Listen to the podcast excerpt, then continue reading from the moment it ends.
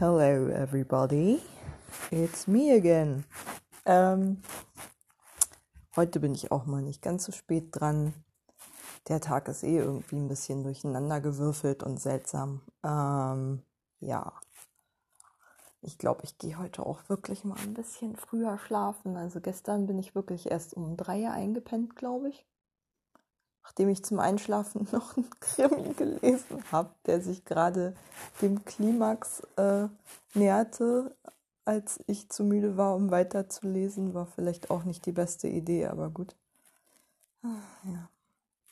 Selbstsorge ist immer noch nicht so ganz meine Stärke, aber es war so spannend. Ich konnte nicht aufhören zu lesen. Jetzt bin ich ein Drittel drin im Buch, muss es sowieso in sechs Tagen wieder abgeben und denn das wird jetzt durchgelesen. So ist das. Ähm, ist auch ganz, ist irgendwie seltsam. Ich denke mir die ganze Zeit, boah, ist klischeehaft. Äh, die Protagonistin ist eine mit 30erin, westdeutsch, akademisch, aus privilegiertem Elternhaus und total lebensunerfahren. Äh, sieht super aus, ihr stehen alle Türen offen und deswegen hat sie sich nie anstrengen müssen. Richtige Klischeefigur, wirklich schlimm. Ähm, daher natürlich auch total unselbstständig, ist ja klar, weil wenn einem immer alle Türen geöffnet werden, dann wird man halt unselbstständig. Ich glaube, das äh, kann man gar nicht anders. ähm, und die Anfangsszene des Romans, das ist ein Krimi, der im Prenzlberg nach, also so der jüngeren Zeit spielt, auf jeden Fall nach der super Gentrifizierungswelle, in der noch eigentlich die letzten Ostdeutschen vertrieben wurden und thematisiert halt so diese Kluft zwischen den zugezogenen, meist Westdeutschen, ähm, gut betuchten, bürgerlichen Leuten mit irgendwelchen fancy Berufen und so irgendwas im Medienbereich oder Kulturbetrieb, bla bla. Und ähm, den Alteingesessenen, die es aber eigentlich so gut wie gar nicht mehr gibt, weil die Mieten eigentlich nicht mehr zulassen, dass da noch Leute leben, die es sich leisten könnten und die Gentrifizierungswellen der frühen 90er alleine überlebt haben äh, jedenfalls deren Mietverträge, mh, mm, die dort ursprünglich mal quasi gewohnt haben, die ganzen alteingesessenen Ostdeutschen. Ähm, wobei Ostdeutsch hier offensichtlich, also zumindest in dem Buch ganz pauschal mit äh, subaltern, also mit proletarisch, schrägstrich irgendwie ärmlich gleichgesetzt wird. Man merkt es irgendwie schon. Also da gibt es dann auch so Figuren wie den Hausverwalter, der halt schon teure Klamotten trägt und so, aber dem man doch irgendwie merkt, dass er im Leben immer ein bisschen zu kurz gekommen ist. Er ist halt kleiner als andere, wirkt ein bisschen bemühter, den kann keiner so richtig leiden, weil der gehört irgendwie so, so richtig dazu. Äh, so alles voll mit Klischeefiguren und es ist wirklich schlimm, aber ich weiß auch nicht. Ich, mich hat das noch nie gestört, wenn ein Buch voll mit Klischees ist. Noch nie. Und ich weiß nicht warum, aber ja, ich scheine da sehr tolerant zu sein gegenüber sowas. Und ähm, genau, dieses, naja, diese junge Frau wurde halt gerade sitzen gelassen. Ach so, genau, ihr Job ist ähm, beim Radio einmal die Woche, wo sie so eine Mitternachtsshow hat mit irgendwelchen Promis, teilweise auch Politikern. Und äh, sie macht dafür aber nichts selbst, sondern sie hat einen ähm, Redakteur, ist das ein Redakteur? Ich weiß es nicht, der sozusagen ihr die ganze Zeit äh, per Headphone zugeschaltet ist und sie durch die Interviews steuert mit seinen Recherchen.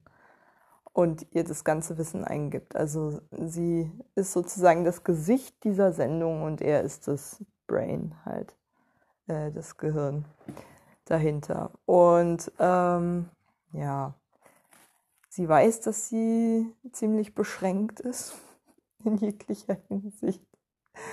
Ähm, und ist jetzt gerade am Anfang des Romans in der Situation, wo sie von ihrem unfassbar klischeehaft dargestellten ähm, Ärztefreund, der an der Charité in Wedding arbeitet, äh, die Weddinger total verachtet, für ihre Armut ein Porsche fährt, ohne Scheiß. Und äh, halt so ein richtiger, eingebildeter, Entschuldigung, Westdeutscher in dem Fall, Schnösel ist. Naja, gut, wie viele Ostdeutsche fahren auch Porsche. Ähm, so ein richtiger, ekelhafter Materialist und Zyniker, der sie einfach von einem Tag auf den anderen rausgeschmissen hat, schon fristgerecht die Wohnung gekündigt hat und sie eines Tages sozusagen in die leere Wohnung mit ihren gepackten in, in Umzugskartons gepackten Sachen kommen lässt. Das ist die Anfangsszene. Also ein richtiges, richtiges Arschloch. ähm, ja, ich bin jetzt gerade bei dem Teil, ach Gott, dann geht es irgendwie so weiter, wie sie dann sie, die immer komplett ignorant war, niemals fragen konnte. Das beneid, darum beneidet sie auch diesen Rechercheur, hm. dass der halt einfach mal in der Lage ist, Fragen zu stellen, was sie nie konnte. Sie konnte nie die Kraft oder den Mut oder die Neugierde aufbringen, um wirklich journalistisch zu arbeiten. Und hat das immer alles diesem äh, Redakteur überlassen. Und ja. Oder ist es ein Rechercheur? Ich habe überhaupt keine Ahnung. Ich, ich kenne mich mit der Medienbranche im eigentlichen Sinne gar nicht aus. Gar nicht. mm. Mm, abgesehen von einem Lokalzeitungspraktikum, aber ganz ehrlich, das hat mich echt nicht weit gebracht. Schon gar nicht in die Medienbranche. Deswegen kenne ich mich da immer noch schon, schon gar nicht beim Radio irgendwie aus. Also verzeih, verzeih mir jemand, wenn, wenn das irgendwie Quatsch ist, was ich erzähle. ähm, ja. Genau, und in, sie hat dann alle möglichen Leute, die ihr wundersamerweise helfen im Haus und sie lernt dann halt so deren Lebensweise kennen von ihrer natürlich ostdeutschen alteingesessenen Nachbarin, äh, mit der sie erstmalig in Kontakt kommt, weil sie ihr zufällig hilft, als sie draußen im Hof einen Unfall mit einer anderen Nachbarin hat, die über sie stolpert, während sie verzweifelt da unten hockt und äh, ihr Schicksal betrauert. Ähm, über ihren Umzugskartons kurz nach der Räumung. Mm, und jedenfalls sammelt diese Nachbarin sie auf und nimmt sie mit in ihre Wohnung und natürlich kommt irgendwie in diesem Hinterhaus, in dem sie noch nie war, hat sie natürlich einen totalen Kulturschock. Und alles ist so gruselig und irgendwie abgeranzt und die totale Parallelwelt zu ihrer tollen Vorderhausrealität. Mm. Ja, ist wirklich so richtig, richtig platt auf Klassen, Klassenclash gemacht. richtig. Aber egal, ich mag es ja trotzdem. Und ähm, diese Nachbarin hat ein Klo halbe Treppe höher, nicht in der Wohnung. Und da kommt dann eines Tages durch irgendeinen blöden Zufall hinter der Mauer dieses Klos dann ein Skelett zum Vorschein. Und es ist der Bruder, der verschwundene Bruder eben dieser Nachbarin, die sie aufgenommen hat. Und ich weiß bis jetzt nur, die Nachbarin war im Wochenheim. Also wer das nicht weiß, das sind, ähm, naja, Kindergärten kann man es nicht nennen, weil es waren eigentlich eher Kinderheime, in die berufstätige, Vollzeitberufstätige Eltern, die wirklich überhaupt keine Zeit für ihre Kinder hatten oder zu haben meinten, ihre Kinder quasi komplett abgegeben haben. So und die dann halt nur noch, ich glaube, an den Wochenenden ab und zu mal gesehen haben oder so.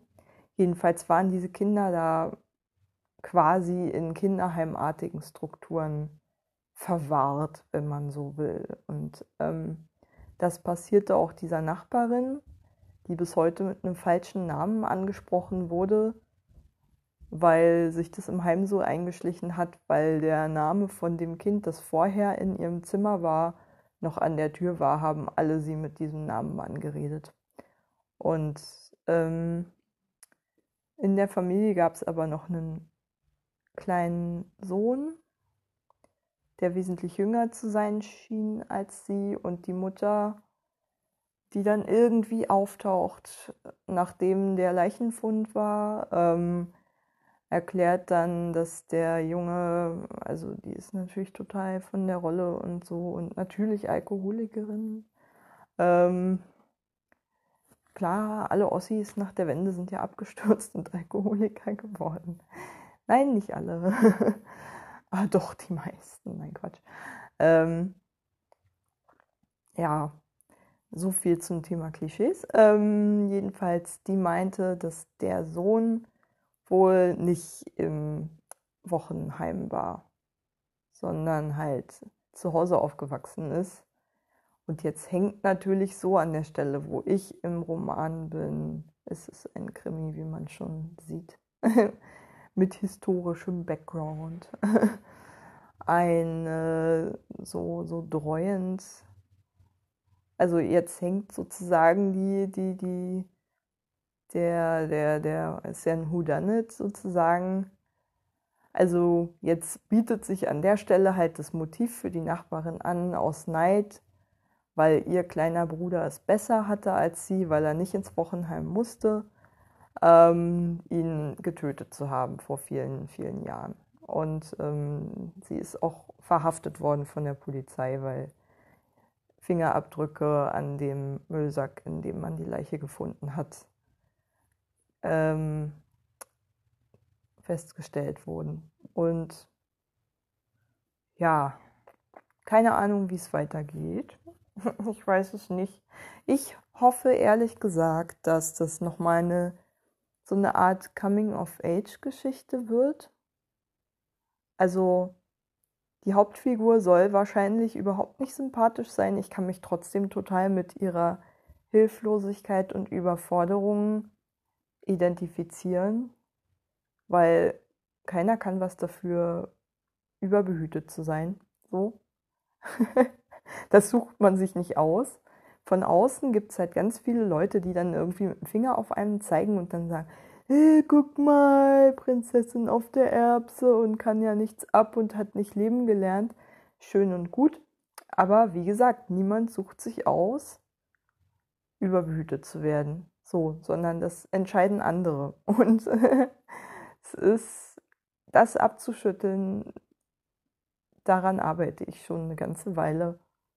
Zum Beispiel. also, und an diesem Glaubenssatz alleine irgendwie zu rütteln, die Welt da draußen ist viel zu gefährlich für dich, schotte dich lieber von ihr ab und sieh zu, dass du irgendwie möglichst keinen Kontakt herstellst. so, was ja die Protagonistin auf ihre Art auch macht. Die lebt ja auch irgendwie komplett in ihrer heilen keine Ahnung, Bullabü-Welt, in der halt alles schön ist und so. Und es hat für sie natürlich auch funktioniert, weil sie ja gut aussieht. Für mich hat das natürlich nie funktioniert. Ich käme damit, ich käme damit einfach durch mein Aussehen bedingt nicht durch. So.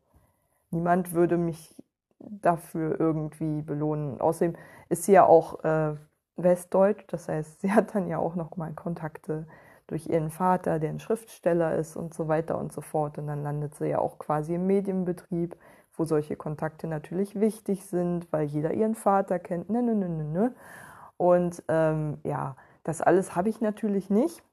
Aber wie gesagt, nichtsdestotrotz ist diese, und das war so ein Aha-Effekt für mich, auch wenn es eine fiktive Figur ist, ich weiß, trotzdem ist die ja kein bisschen lebenserfahrener als ich. So, obwohl die ja nach außen hin viel mehr gelebt hat. Und jetzt hoffe ich irgendwie, also der, der Grund, warum ich diese Geschichte lese, ist irgendwie, dass ich so eine Art Erwachsenwerden der Figur miterleben kann, in der sie nach und nach irgendwie diese Mauern, in die sie sich da eingeschlossen hat, durchbricht und anfängt ein bisschen auf die Welt zuzugehen. Und ihr bleibt ja auch nichts anderes übrig. Sie ist ja quasi, sie steht ja vor den Trümmern ihres Lebens. Im Prinzip auch wie ich. wobei, wobei meine Trümmer natürlich wesentlich weniger ansehnlich sind, weil da ist ja vorher auch schon kaum Leben gewesen. Aber ähm, also so nach außen hin betrachtet. Aber nichtsdestotrotz sind wir ja in einer ähnlichen Lage.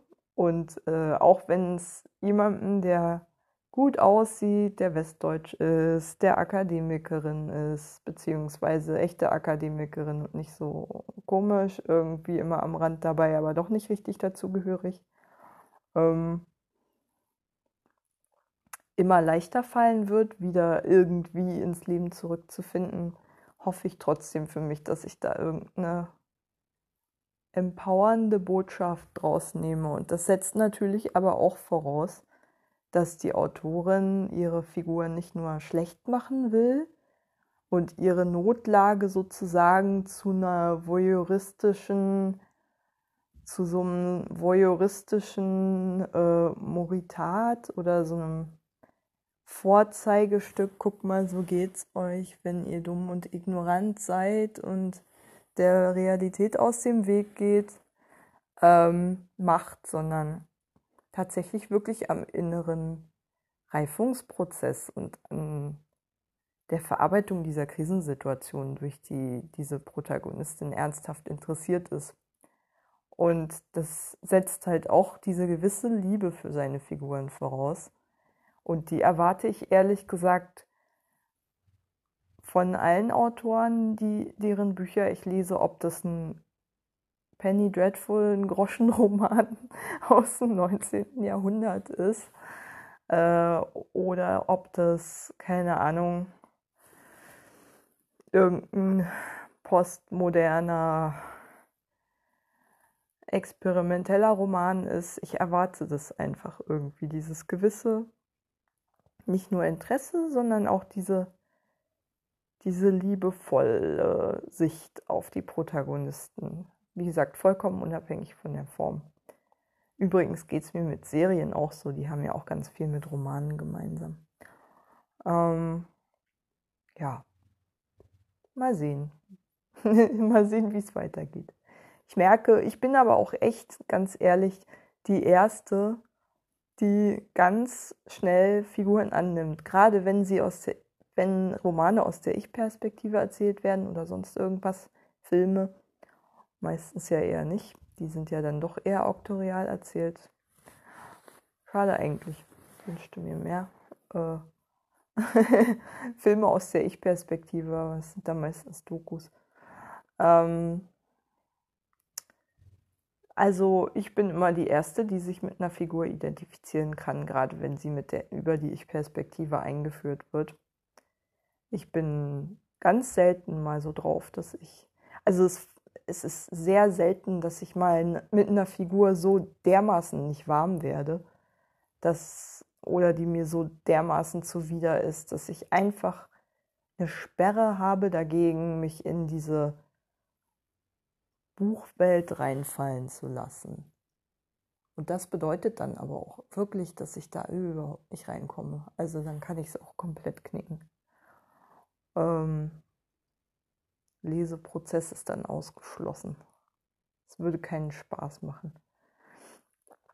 Weil ich möchte ja mitfühlen und mitleiden und mit mich mitfreuen und mit, ja, einfach mitleben mit dieser Figur. Und das geht einfach nicht, wenn da Antipathie ist. Aber wie gesagt, es ist sehr selten vorgekommen bisher in meinem Leben. Konnte bisher fast allen Buch, Roman, Geschichten, Kurzgeschichten, Protagonisten, selbst denen irgendwas abgewinnen, sodass ich denen gerne zuhörte. Und äh, so ist es auch irgendwie mit Menschen. Also ich, wenn ich jemandem erstmal zuhöre, dann bin ich meistens gar nicht so in dem Modus, äh, oder dann bin ich erstmal nicht in dem Modus so, ach, das ist aber total blöd, was der gerade gesagt hat und das ist aber total schlau und so, sondern ich höre dann einfach zu und versuche zu verstehen, wie sich der, wie sich derjenige gerade fühlen mag, wenn er sowas ausspricht. Oder wenn er von einem Erlebnis erzählt, wie er sich da gefühlt haben mag oder sie. Und ähm, das nimmt mich dann so ein und so, ich bin dann so, so, so occupied, so beschäftigt damit, dass ich, äh, das, dass ich darüber das Werten eigentlich total vergesse, so dass ich auch eine total schlechte Urteilskraft gegenüber Menschen habe, weil ich meistens viel zu sehr damit beschäftigt bin, äh, mit deren Geschichte und mit deren Erzähltem und Erlebtem und Gefühltem und so irgendwie ähm, klarzukommen, als dass ich da noch Zeit hätte, mir ein Urteil darüber zu bilden. Und das trägt dann auch dazu bei, dass ich mich manchmal auch schlecht schützen kann, weil ich dann einfach, ich glaube, dann so, so in meiner naiven Weltsicht, glaube ich, gar nicht mir vorstellen kann, dass irgendjemand mich verletzen wollen würde oder das vielleicht auch unabsichtlich tun könnte. Aber manchmal ja auch absichtlich. Das kann ich mir dann gar nicht vorstellen, weil ich denke mir dann, in meiner naiven Weltsicht ist die Welt so schwarz-weiß, dass, oder sagen wir mal so, ich projiziere dann, weil ich niemanden bewusst verletzen wollen würde, wenn ich dazu überhaupt keinen Grund hätte, dann projiziere ich das auch auf alle anderen und dann ist für alles andere da halt kein Platz, also für Menschen, die andere halt bewusst oder unbewusst verletzen. Und ich habe auch schon genügend Menschen unbewusst verletzt und manchmal auch bewusst. Mm. so ist es ja nun nicht. Aber jedenfalls bin ich da irgendwie schlecht darin, mich zu schützen davor. Mm.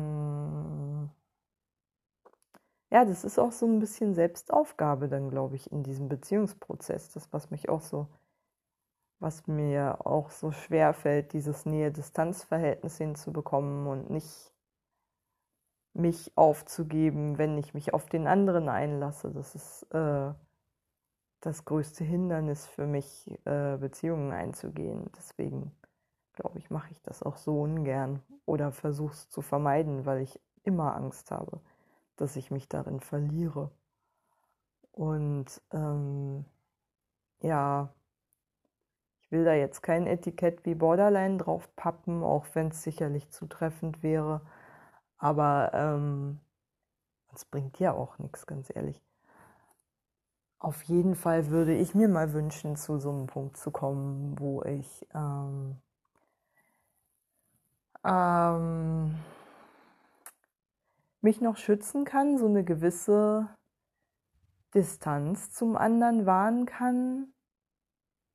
Also dass ich dem vielleicht nicht gleich irgendwie mein ganzes Leben innerhalb kürzester Zeit erzähle, aber auch so aus so einer Erwartung heraus, boah, der andere muss mich ja eh ablehnen, also gebe ich ihm am besten gleich den Grund dafür. So auch so ein bisschen in so einem Versuch der Sabotage der Beziehung, glaube ich, mache ich das häufig, dass ich dann äh, mich zu früh öffne, das auch merke, dass es eigentlich zu früh ist und dann erwarte, dass der andere sowieso geht.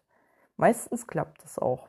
In aller Regel haben mir die schlimmsten Verletzungen im zwischenmenschlichen Bereich äh, oder wurden mir zugefügt aufgrund dieses Verhaltens. Ähm, war ja auch im Prinzip eine Einladung, mich zu verletzen. So. Ähm, ich, klar, ich meine, die Verletzungen, die äh, macht dann trotzdem noch jemand anders, aber ich lade ihn eben auch dazu ein, das gehört eben auch zur Wahrheit.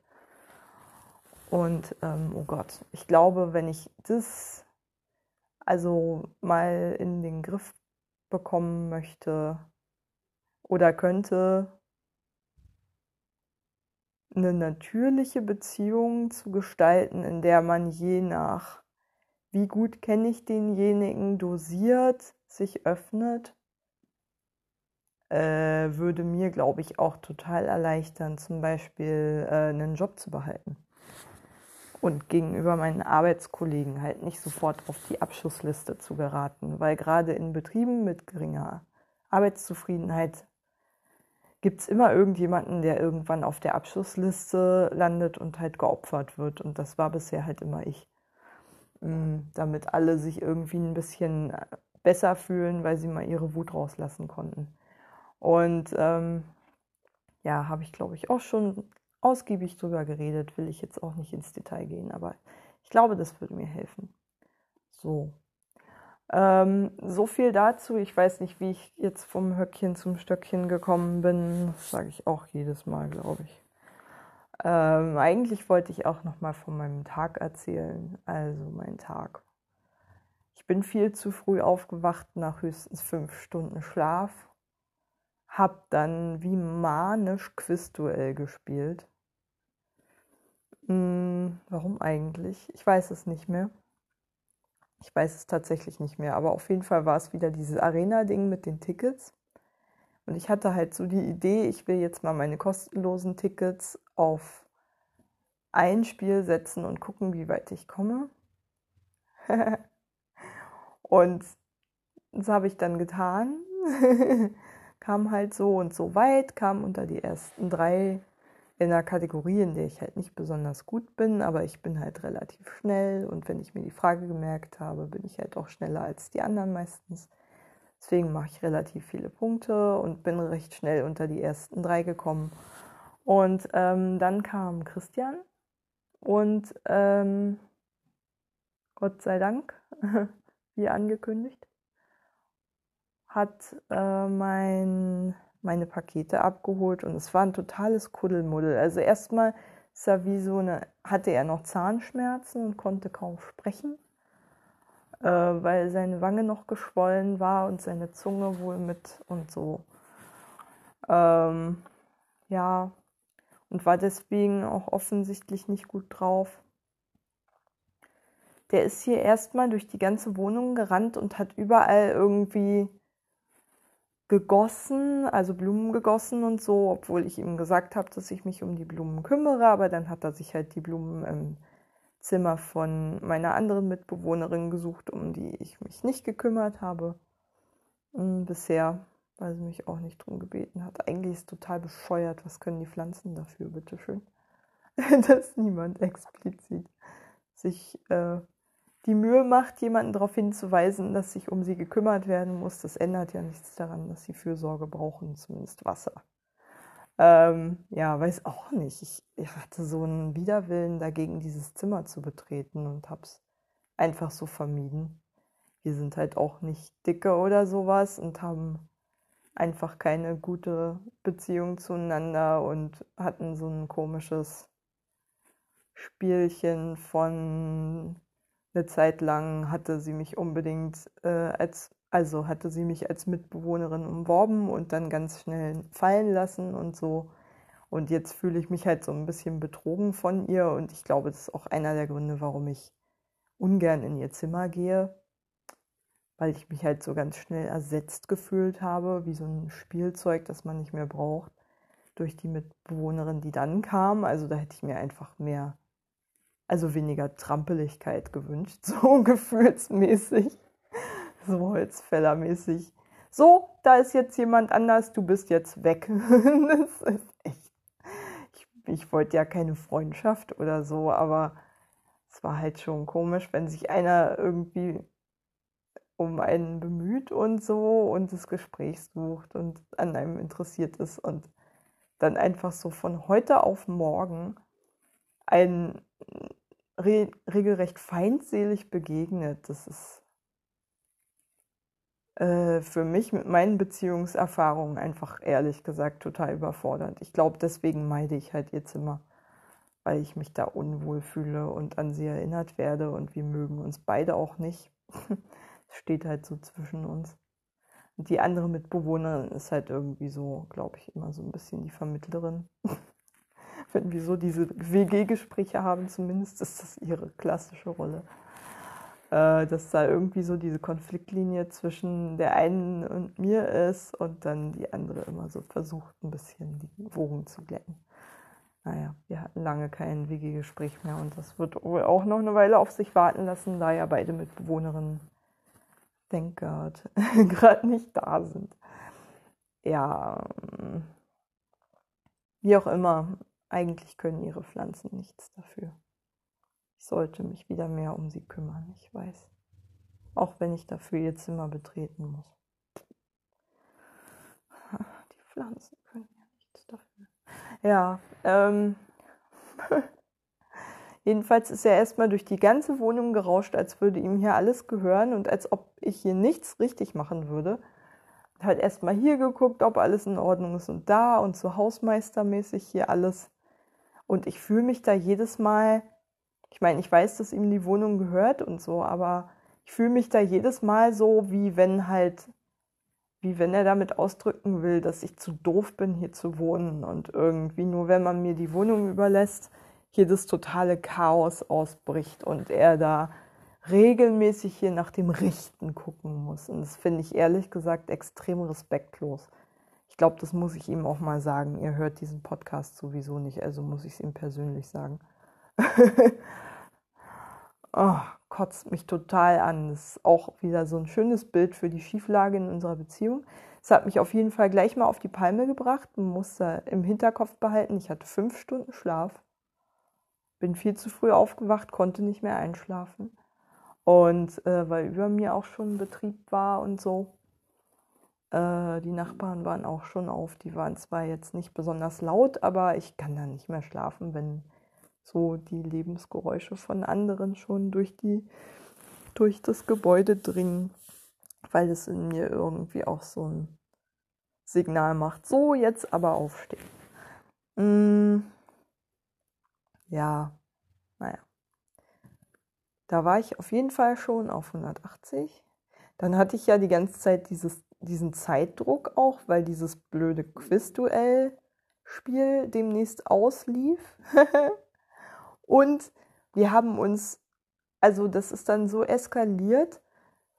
Christian musste zwei Vollmachten mitnehmen weil zwei der Pakete schlichtweg einfach keine Zustellbenachrichtigung bekommen haben. Bis heute nicht. Liegt einfach nichts in meinem Briefkasten. Die DHL-Post hat sozusagen da komplett so getan, als wären die Pakete ordnungsgemäß zugestellt worden oder jedenfalls als ob die Zustellbenachrichtigungen mir ausgestellt worden wären. Aber es war nicht so. Ich habe die zweimal angefordert und eigentlich werden die angeblich bei dieser Art der Zustellung auch ähm, nochmal automatisch versandt, aber von diesen eigentlich theoretisch drei Möglichkeiten, diese Zustellbenachrichtigungen zu bekommen innerhalb einer Woche, Montag war ja die Paketlieferung, letzten Montag, ähm, ist tatsächlich nicht eine einzige von diesen zwei Benachrichtigungen in meinem Briefkasten gelandet, sodass wir über ähm, sodass wir über diese ähm, Dingsbums-Variante, über diese, ähm ähm, ähm, ähm, wie heißt denn das, Vollmacht-Formulargeschichte gehen mussten. Ich hatte ihm zum Glück vorher schon gesagt, dass er ein paar von diesen Dingern ausdrucken soll. Hat er auch gemacht. Und die mitgebracht, so dass ich dann die Dinger ausgefüllt habe. Und er wuselte hier die ganze Zeit durch die Wohnung. Ich konnte, ich habe die ganze Zeit versucht, mit ihm zu sprechen, aber er war nicht ansprechbar. Er hat einfach nicht gehört. Ich weiß nicht, Vielleicht sind seine Ohren auch irgendwie beeinträchtigt durch die OP. Das kann durchaus sein, wenn man irgendwie so hinten im äh, Backenzahnbereich was hat, kann sich das auch durchaus mal auf die Ohren legen. Äh, Habe ich zumindest die Erfahrung gemacht, wer weiß. Jedenfalls hat er nicht darauf reagiert, wenn ich ihm irgendwas sagen wollte und mitteilen wollte. Und dann war die Situation, es war halb zwölf und ich hatte die Vollmachten schon längst ausgefüllt. Ich habe irgendwie vier oder fünfmal versucht, ihn anzusprechen, aber er war nicht zu greifen, weil er die ganze Zeit wie besenkt durch die Wohnung rannte, von einem Zimmer ins andere und alle Blumen goss, die ich schon gegossen hatte, aber egal. Nicht an dem Tag, aber am vorigen und mich eigentlich auch täglich drum kümmere, aber das kann ich ihm zehnmal am Tag sagen, das glaubt er mir nicht. Äh, ich hätte ihn ohrfeigen können. Und äh, wenn ich ihm das sage, dann geht das auch zum einen Ohr rein und zum anderen raus. Er traut es mir schlichtweg nicht zu, Blumen zu gießen. Ist einfach so. Ich glaube, der hält mich für eine Amöbe oder sowas. Äh, oh.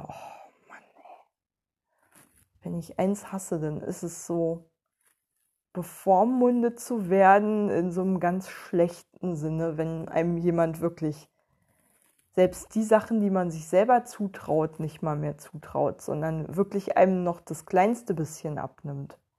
Und Christian hat da echt ein Talent dafür, einem noch, Entschuldigung, das Arschabwischen nach dem Kacken abzunehmen. Also ehrlich, das ist so ein wirklicher, ich glaube, das macht einfach auch dieser Pflegejob mit einem, dass man wirklich einfach so ein totaler Psychopath in der Hinsicht wird, dass man komplett die Kontrolle über alles haben muss. Also wirklich kein Vertrauen mehr in irgendwas hat, was der andere vielleicht eventuell selbstständig machen könnte, sondern alles vorwegnimmt, indem man es ihm gleich abnimmt, bevor er überhaupt die Chance hat, irgendwie sich zu rühren.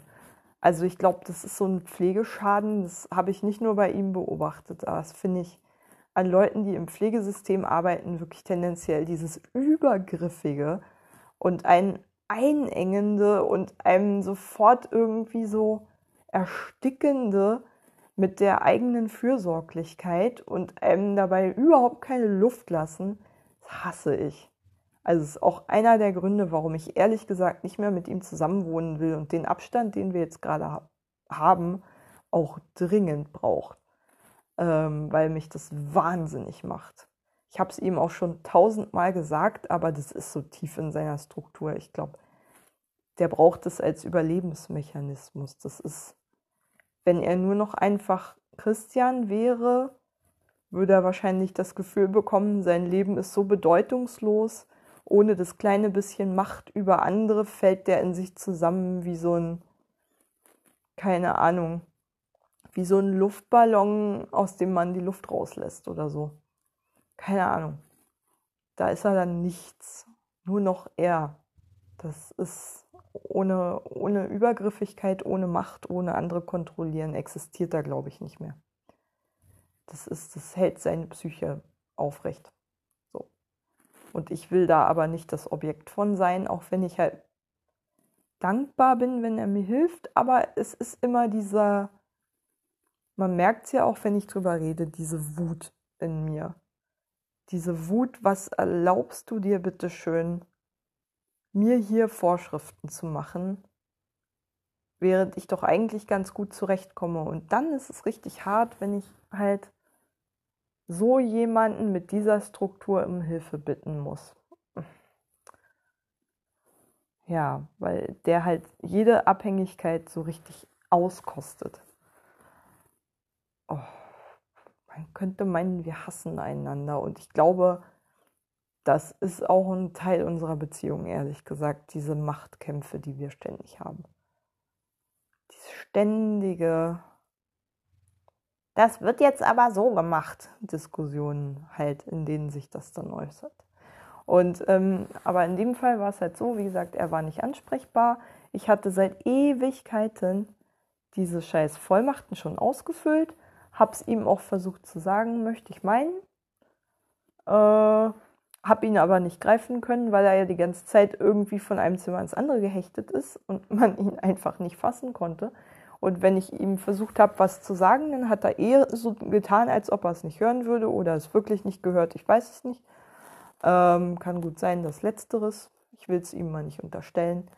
Und so kam es dann, dass er eine Viertelstunde irgendwie, nachdem ich fertig war mit den Vollmachten ausfüllen, ähm, immer noch rumgehechtet ist und inzwischen war es schon ja, da, da war es wirklich schon halb zwölf und um zwölf machte halt die Postfiliale zu. Und dann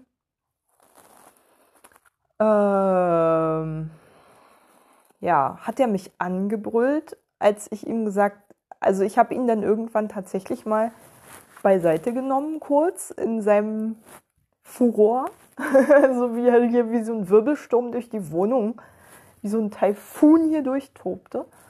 Ähm, und ähm, habe ihn mal zu fassen gekriegt und gesagt, du, äh, Moment, wir haben noch gar nicht mehr viel Zeit und wolltest du nicht langsam los? Ach so! Du hast, warum kannst du mir nicht sagen, du, äh, äh, äh. Nee, er hat kein Schimpfwort gebraucht, aber er hat mich angeschrien, warum ich ihm nicht gesagt habe, dass ich die Vollmachten ausgefüllt habe. So. Er hat mich richtig angeschrien, ich schwör's. Dann habe ich ihm zurückgeschrien, dass ich fünf Stunden Schlaf hatte, dass es mir nicht gut geht, dass ich die ganze Zeit versucht habe, mit ihm zu sprechen und er nicht reagiert. Und ähm, ich im Übrigen auch nicht riechen kann, dass er so gar keine Ahnung hat, dass ich vielleicht nicht zehn Stunden dafür brauche, um so zwei Vollmachten auszufüllen, auch mit fünf Stunden Schlaf nicht. Und ich hatte ihm die halt in die Küche gelegt, wo er auch fünfmal vorbeigelaufen ist, aber er hatte die halt ignoriert. So. Weiß ich nicht, was er in der Zwischenzeit gemacht hat. Vielleicht war er auch da mal gerade irgendwie durch andere Zimmer getobt und äh, ich hatte ihm halt alles und das hatte ich ihm auch gesagt, aber er hört auch grundsätzlich nicht zu, wenn ich was sage. Insofern kann ich ihm alles immer fünfmal sagen und der ist der Meinung, dass ich es trotzdem nicht gesagt habe, nie. Ähm, äh, hatte ich ihm alles in die Küche gelegt. So. Was er so brauchte. Und weil ich halt am Telefon von drei verschiedenen Gesprächspartnern die Auskunft bekommen habe, wenn man eine Vollmacht ausstellt, müsse man seinen eigenen Ausweis auch mit einreichen. Nicht nur sozusagen, dass derjenige, der die Vollmacht ausführt, äh, der Bevollmächtigte sozusagen seinen Ausweis dabei haben muss, sondern nein, man brauche auch noch den Ausweis von demjenigen, der die Vollmacht ausgestellt hat das war halt die Auskunft, die ich von drei verschiedenen Gesprächspartnern bekommen habe und da habe ich mich dann auch drauf verlassen. Deswegen habe ich ihm auch meinen Ausweis auf den Küchentisch neben die anderen Unterlagen gelegt und habe dann mit Entsetzen gesehen, als er gerade weg war, mm, dass er den da hat liegen lassen. Und ich war noch im Schlafklamotten und habe dann, ja, ich habe mich dann in Windeseile angezogen. Es war inzwischen schon nach halb zwölf und ging auf drei Viertel zu. Und also kurz vor Schließung der Postfiliale, die um zwölf zumachte. Und es waren zwei Postfilialen und ich wusste, in mindestens einer wird die Schlange sehr, sehr lang sein. Also habe ich mich ganz schnell angezogen, habe ich mich in meine Klamotten vom Vortag geschmissen, die noch rumlagen, zum Glück, um, ungewaschen, bin ihm hinterhergerannt, habe Gott sei Dank meinen Schlüssel nicht vergessen, wie sonst gerne in solchen emotional aufgeladenen Situationen. Ich war stinkensauer, ich habe mir noch eine Maske aufgesetzt, weil ich wusste, ich musste mal kurz wenigstens in eine der Postfilialen ziemlich wahrscheinlich. Es waren ja zwei, in denen die Pakete angeblich abgegeben worden waren und äh, bin dann ihm hinterhergerannt, weil er auch so schnell raus war. Da konnte ich nichts mehr machen, ich konnte ihn nicht einholen. Hab dann in der ersten Filiale, die unserer Wohnung näher ist, geguckt, da war er nicht. Und bin dann fast zum S-Bahnhof vorgelaufen, also fast einen Kilometer, um dann ihn in der Schlange stehend bei der anderen Postfiliale zu sehen und habe ihm noch meinen Ausweis gegeben. Ähm, und er meinte noch so, ja, aber den brauchst du doch gar nicht. Und äh, ja, ich wollte da keine Diskussion mit ihm anfangen. Ich habe ihm einfach meinen Ausweis in die Hand gedrückt. Und hinterher, also er kam dann zum Glück auch wieder, hat sich beschwert, wie schwer das Paket war, auch wenn ich ihm und nochmal so passiv-aggressiv fallen lassen, dass er eigentlich gar nicht schwer heben dürfe. Er hat natürlich auch nichts gesagt und mich äh, irgendwie helfen lassen, das Paket zu tragen. Nö, natürlich nicht. Da beschwert er sich lieber hinterher, dass es zu schwer war. toll, typisch Christian, passiv-aggressiv, wie es im Lehrbuch steht. Und ähm, ja, er hört das ja eh nicht. ich kotze die ganze Zeit über ihn ab und ich bin auch offensichtlich noch sehr wütend. Ähm, ja, also, weil ich halt so wieder so drin bin in der Situation und wie kacke das alles gelaufen ist. Dann kam er wieder und nachdem er sich beschwert hatte, wie gesagt, wie schwer die Pakete waren, meinte er auch, also erstens, die waren alle drei in die eine Filiale gebracht worden, wie er auch erst von dem äh, uns näher gelegenen Postladen erfahren hat.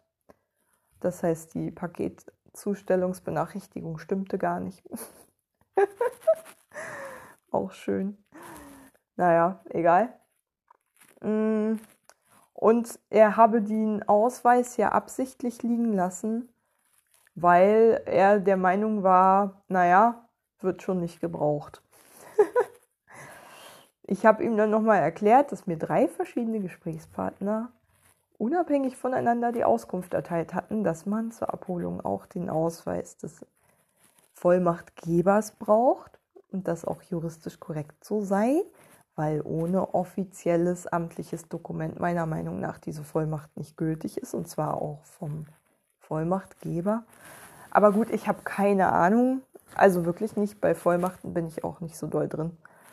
Hm, hatten wir, glaube ich, auch zwar mal in Sozialarbeit, in kaufmännischem, also in meiner kaufmännischen Ausbildung, die ich ja sowieso ganz kurz nur angefangen hatte und dann ganz schnell rausgeschmissen wurde von meinem Betrieb, hatten wir das Thema, glaube ich, auch nicht.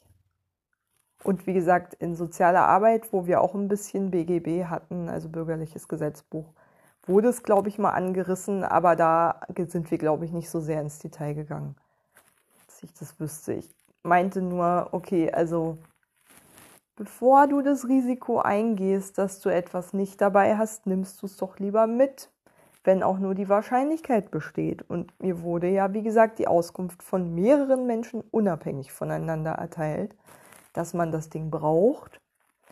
Ähm,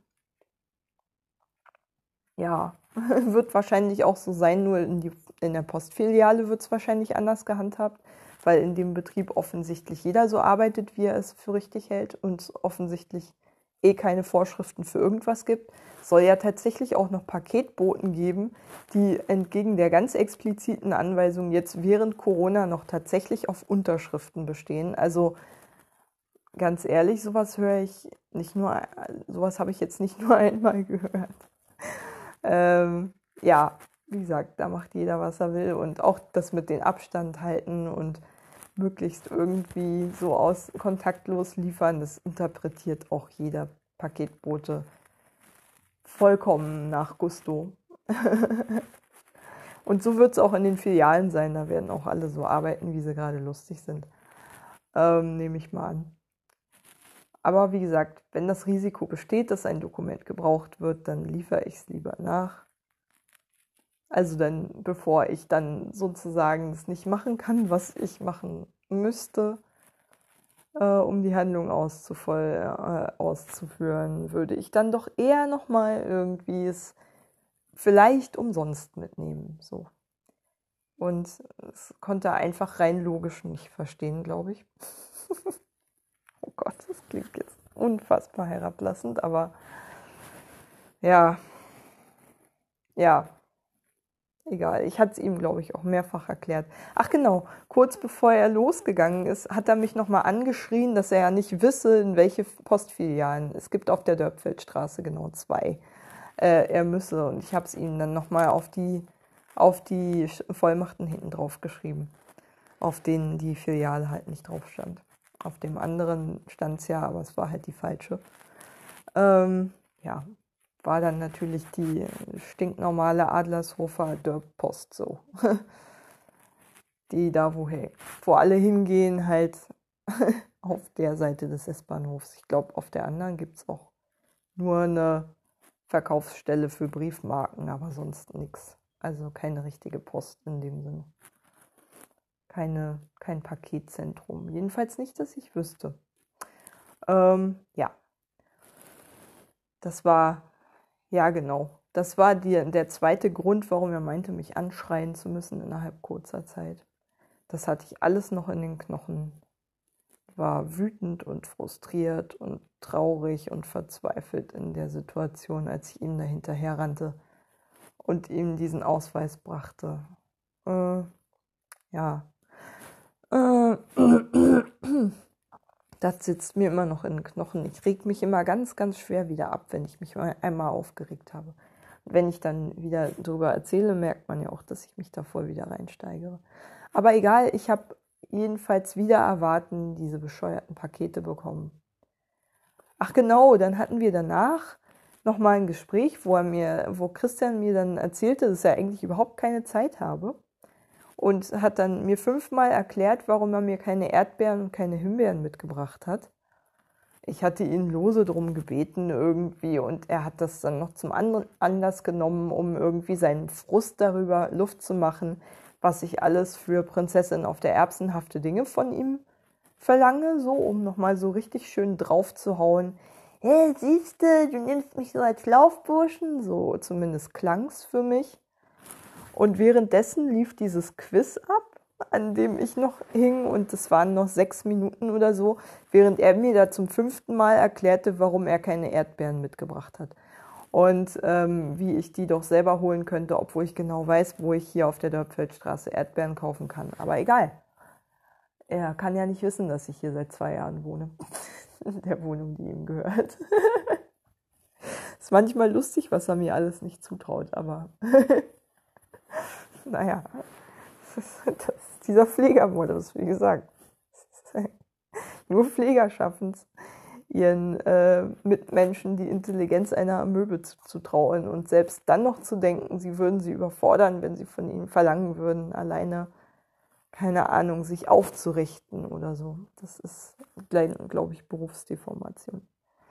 Und ähm, ich habe ihn dann auch angegiftet und die mehr oder weniger weggeschickt für dieses Quizduell-Ding, wo ich dann mich so unter Druck gesetzt habe und dann auch ihn dafür verantwortlich gemacht habe, war er ja auch, weil er mich vom Spielen abgehalten hat. Und ich dachte mir so hinterher, ey, echt, du hast gerade deinen, auch wenn du manchmal verzweifelt über ihn bist, besten Freund bei allem dem äh, weggeschickt wegen einem Quiz-Duell-Dingsspiel, äh, wo ich dann natürlich noch irgendwie, ich war auf dem dritten Platz und dann in letzter Minute bin ich dann noch überholt worden von drei Leuten, sodass ich dann natürlich keine Medaille mehr bekommen habe. Und im Moment wummt mich sowas einfach. es ist furchtbar, worauf ich gerade meine Leidenschaften richte. Es ist mir selber peinlich. Aber es hat mich in dem Moment unfassbar gewurmt und alleine dafür habe ich mich so geschämt im Nachhinein, dass ich ihm dann eine kurze Mail geschrieben habe und ihm nochmal gute Besserung mit seinem Zahn gewünscht habe. Ich glaube, wenn er gerade keine Schmerzen hat, ist er auch nicht ganz so